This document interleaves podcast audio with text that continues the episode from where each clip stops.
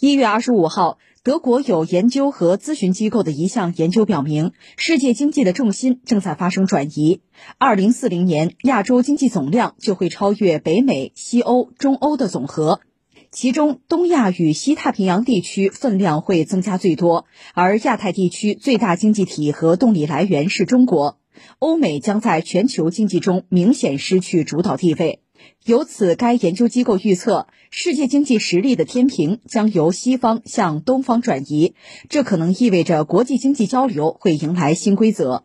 经济实力对比的变化可能导致世界被划分为以中国、美国为主的两部分，逐渐脱离多极化。我们实话实说啊，其实愿意看的话，国内也好，国际也好，各种智库的报告层出不穷，应该说很多智库吧。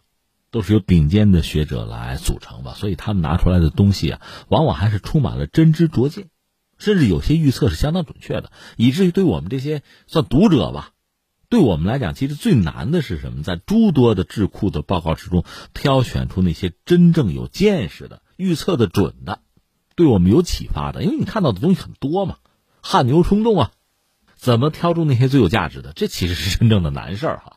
而我们今天聊到这个新闻里边这个报告呢，我倒觉得很值得一看是什么呢？它确实代表了欧洲人的一种态度，也表达了欧洲人的一种困惑和纠结。这个报告最核心啊，最引人注目的是这么几个内容嘛。一个是什么呢？他们预计是二零四零年，呃，我给你加一个补充，呃，英国有智库说二零二八年中国经济总量会超过美国，是吧？呃，而按这个报告讲，二零四零年亚洲的经济总量会超越北美、西欧、中欧的总和。其中，东亚和西太地区，这个分量会增加最多。亚太地区最大的经济体，最大的动力，那就是因为中国了。所以，这个机构按照这个逻辑往下推呢，世界经济实力的天平是由西方向东方转移。这可能意味着国际经济交流呢，可能要迎来一个新的规则，因为格局变了嘛。经济实力对比的变化呢，导致世界被划分以中国、美国为主的两部分，逐渐脱离所谓多极化。而这个报告认为呢，就这个格局啊是应该避免的，最好不要让这个状况发生。想维持繁荣，就不要出现这样的局面，否则对世界经济会是非常致命的。他说，自由贸易和全球经济秩序的国际分工是现有和持续繁荣的基础，而美国发起的贸易保护主义、关税战和各地的产业补贴、技术壁垒，损害全球化经济下的所有参与者。这是报告一个明确的态度吧。另外值得关注的就是这个了，就是欧洲怎么办？巴伐利亚的经济联合会的总干事叫布罗萨德，他就代表德国的经济学家和政界人士表达担心，就说中美之间这个贸易冲突啊，可能会导致两国之间的长期对抗，那么世界经济会处于动荡之中，力量对比会发生变化。你注意下面他们推算的这个数据啊，就是欧洲怎么办？欧洲如果站队站到美国那边，加入以美国为主导的集团。那么可能会损失百分之二十二的出口，百分之三十的进口，那意思就是得罪中国了嘛？但是翻回来，欧洲向中国靠拢，出口可能会减少百分之十八。如果欧盟选择不结盟，就作为第三选择自己玩，单算一级，而且要充当中美之间的这个独立的力量，那么还会有百分之十二的出口损失。他们的结论就是要接受自由贸易和全球经济秩序的国际分工，除此之外别无选择。这算是欧洲人的一个态度吧。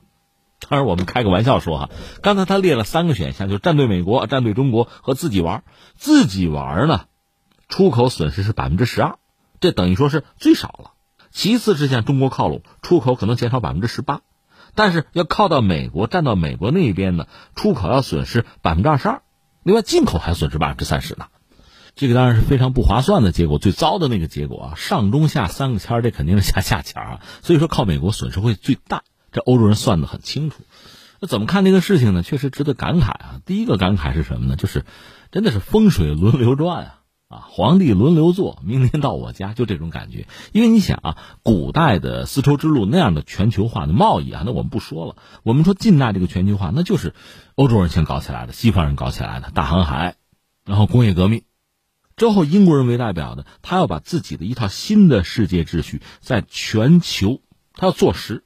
那体现出来就是利用自己工业革命的优势，利用自己资本主义发达的优势，在全球那就攻城略地了，搞了很多殖民地，打败了很多传统强国，包括中国。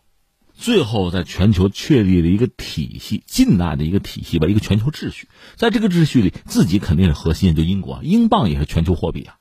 大英帝国成为日不落帝国呀，然后在全球范围内翻云覆雨，说到底要保证自己这个霸主的地位。我们得说，就是英国搞的这套东西对全球经济的发展。对很多经济体的发展，客观上那肯定是有向好的影响，这我们要承认。但是呢，带来的灾难也非常多。我举一个例子啊，就英国当时崛起靠的什么呀？最主要靠的是纺织业。我们都知道，纺织业需要原料，原料叫棉花。这个东西英国也不是没有的。英国本身啊，国土面积很狭小，它肯定玩不大，玩不大就要从别的地方采购。哪儿呢？美洲当然是非常理想的一个地方了。但是美国后来赶上南北战争。那就是说，美国北方是要发展资本主义，南方是种植园主，种什么？主要种棉花。那棉花卖给谁？就是卖给欧洲人呐。最终，美国南北战争爆发，内战打起来了。而欧洲人就特别英国吧，从美洲、从美国是拿不到棉花，那怎么办？就动员印度，让印度种棉花。印度是传统的农业国呀，那你让他种棉花，粮食怎么办呀？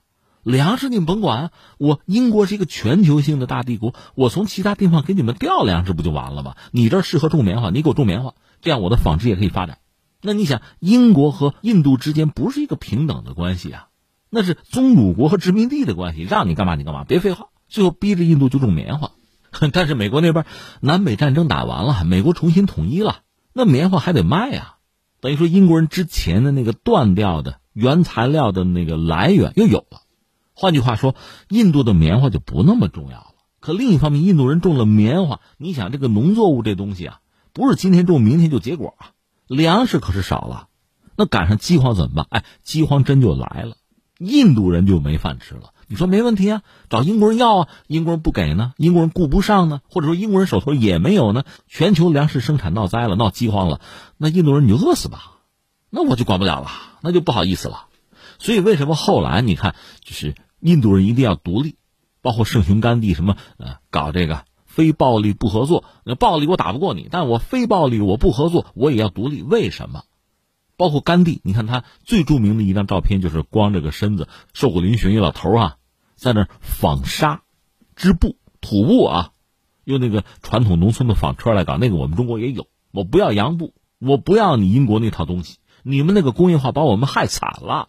你看，这叫几家欢乐几家愁。另一方面，还有俩事儿我想说哈。一个是你比如英国人大卫李嘉图、亚当斯密啊，搞那些经济学的东西哈，那个当年曾经确实对英国对欧洲经济发展那是有一个呃，既是总结又是指导。比如什么比较优势理论什么的，就是说大家就干自己能干的，干自己干的好的，然后咱们贸易啊，交换啊，你有我有全都有是吧？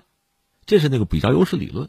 但是实际上，随着就生产力的发展吧，这套理论其实逐渐的就，我觉得就失灵了。因为当年就亚当斯密他们那个年代呢，其实各国一说主要是什么，就是农产品嘛，靠天吃饭嘛。但是你说二战结束以后，整个全球范围内很多国家崛起都是靠工业崛起的，势举两例，一个是日本。日本实际上既没有资源能源，也没有市场，这我们知道，两头在外嘛。哎，它的汽车到现在在全球范围内竞争力还是很强。日本人现在还是把汽车作为最主要的就是出口的一种商品。你凭什么？按说怎么也轮不到你日本。你比如德国，怎么比日本强吧？或者说美国、英国比日本强？咱就说汽车啊，甚至意大利，你说这个强我们能理解，列强嘛，历史悠久啊。它多多少少，欧洲国家它是背靠大树，整个欧洲大陆在这儿呢。美国就不用说，物产很丰富哈。凭什么日本，它汽车搞得好，它的比较优势在哪儿啊？你会发现原来那套玩法不灵了，那套逻辑啊不灵了，需要改变。再一个典型是新加坡，全球新加坡那个纬度你看看吧，热的要命，啥也别干，就吃个香蕉啊，晒太阳就算了。但是新加坡确实搞得不错，它的港口、它的微电子，包括石油炼化，它都有啊。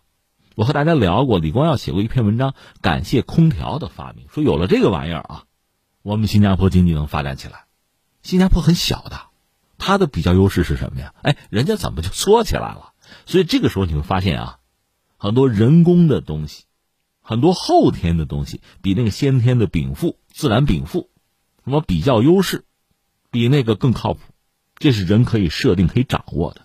所以才可以出现一些原来不是那么发达的国家，逐渐成为发达国家。比如说韩国，这我们昨天聊到韩国了。韩国到这个朝鲜战争结束的时候，基本上也是一片白地啊。怎么稀里糊涂，他现在要成为富裕国家了？他的比较优势能有什么呀？那就做起来了。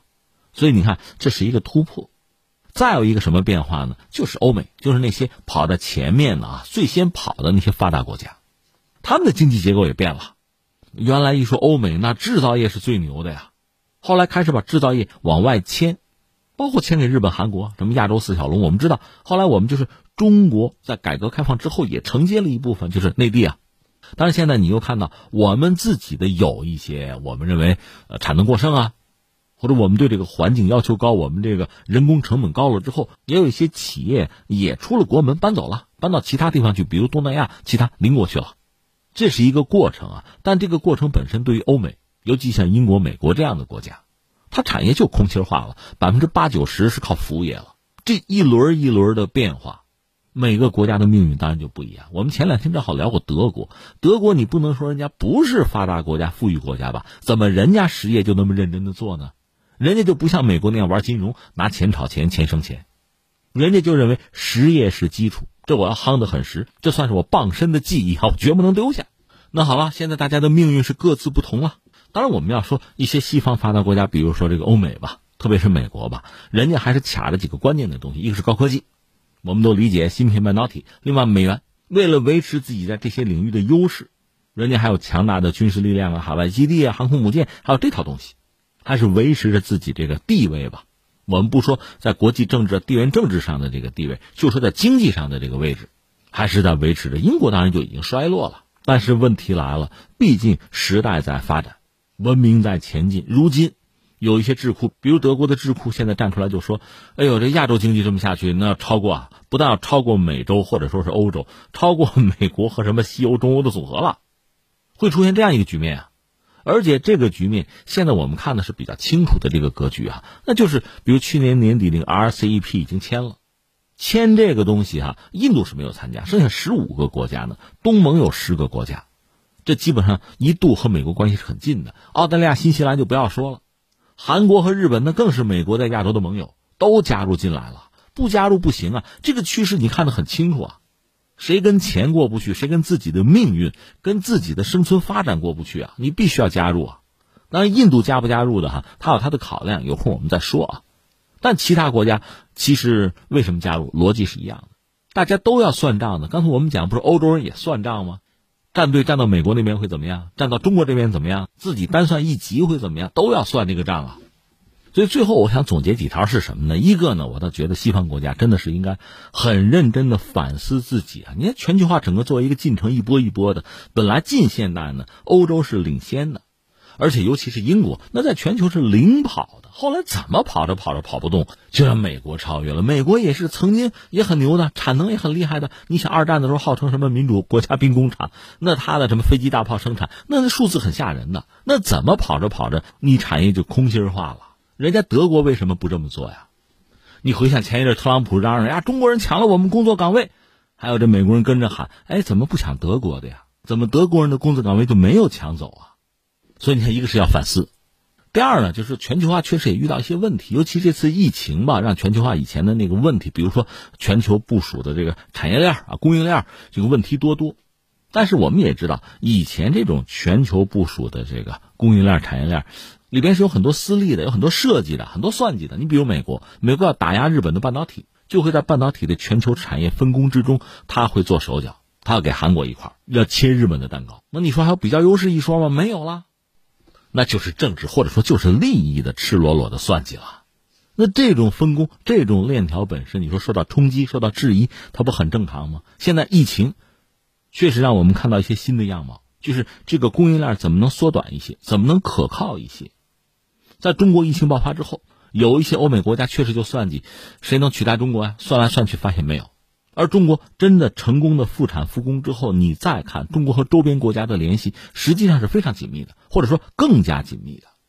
而且这是经过疫情考验的这种区域经济的一体化，在全球化进入低潮的时候吧，逐渐又显现出它的活力，就出现现在这么一个状况：RCEP。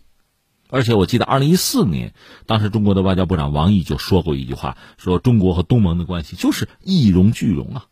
当时就是这个状况了，更何况现在，大家在经贸上其实联系是更紧密的。所以现在德国人算来算去，说是整个亚洲、亚太，特别是东亚这块这个经济发展会很快很稳。中国是一个大市场嘛，也是一个强大的动力啊。最终，这个区域经济发展会超越美洲乃至这个西欧和中欧的总和，发出这种预警吧。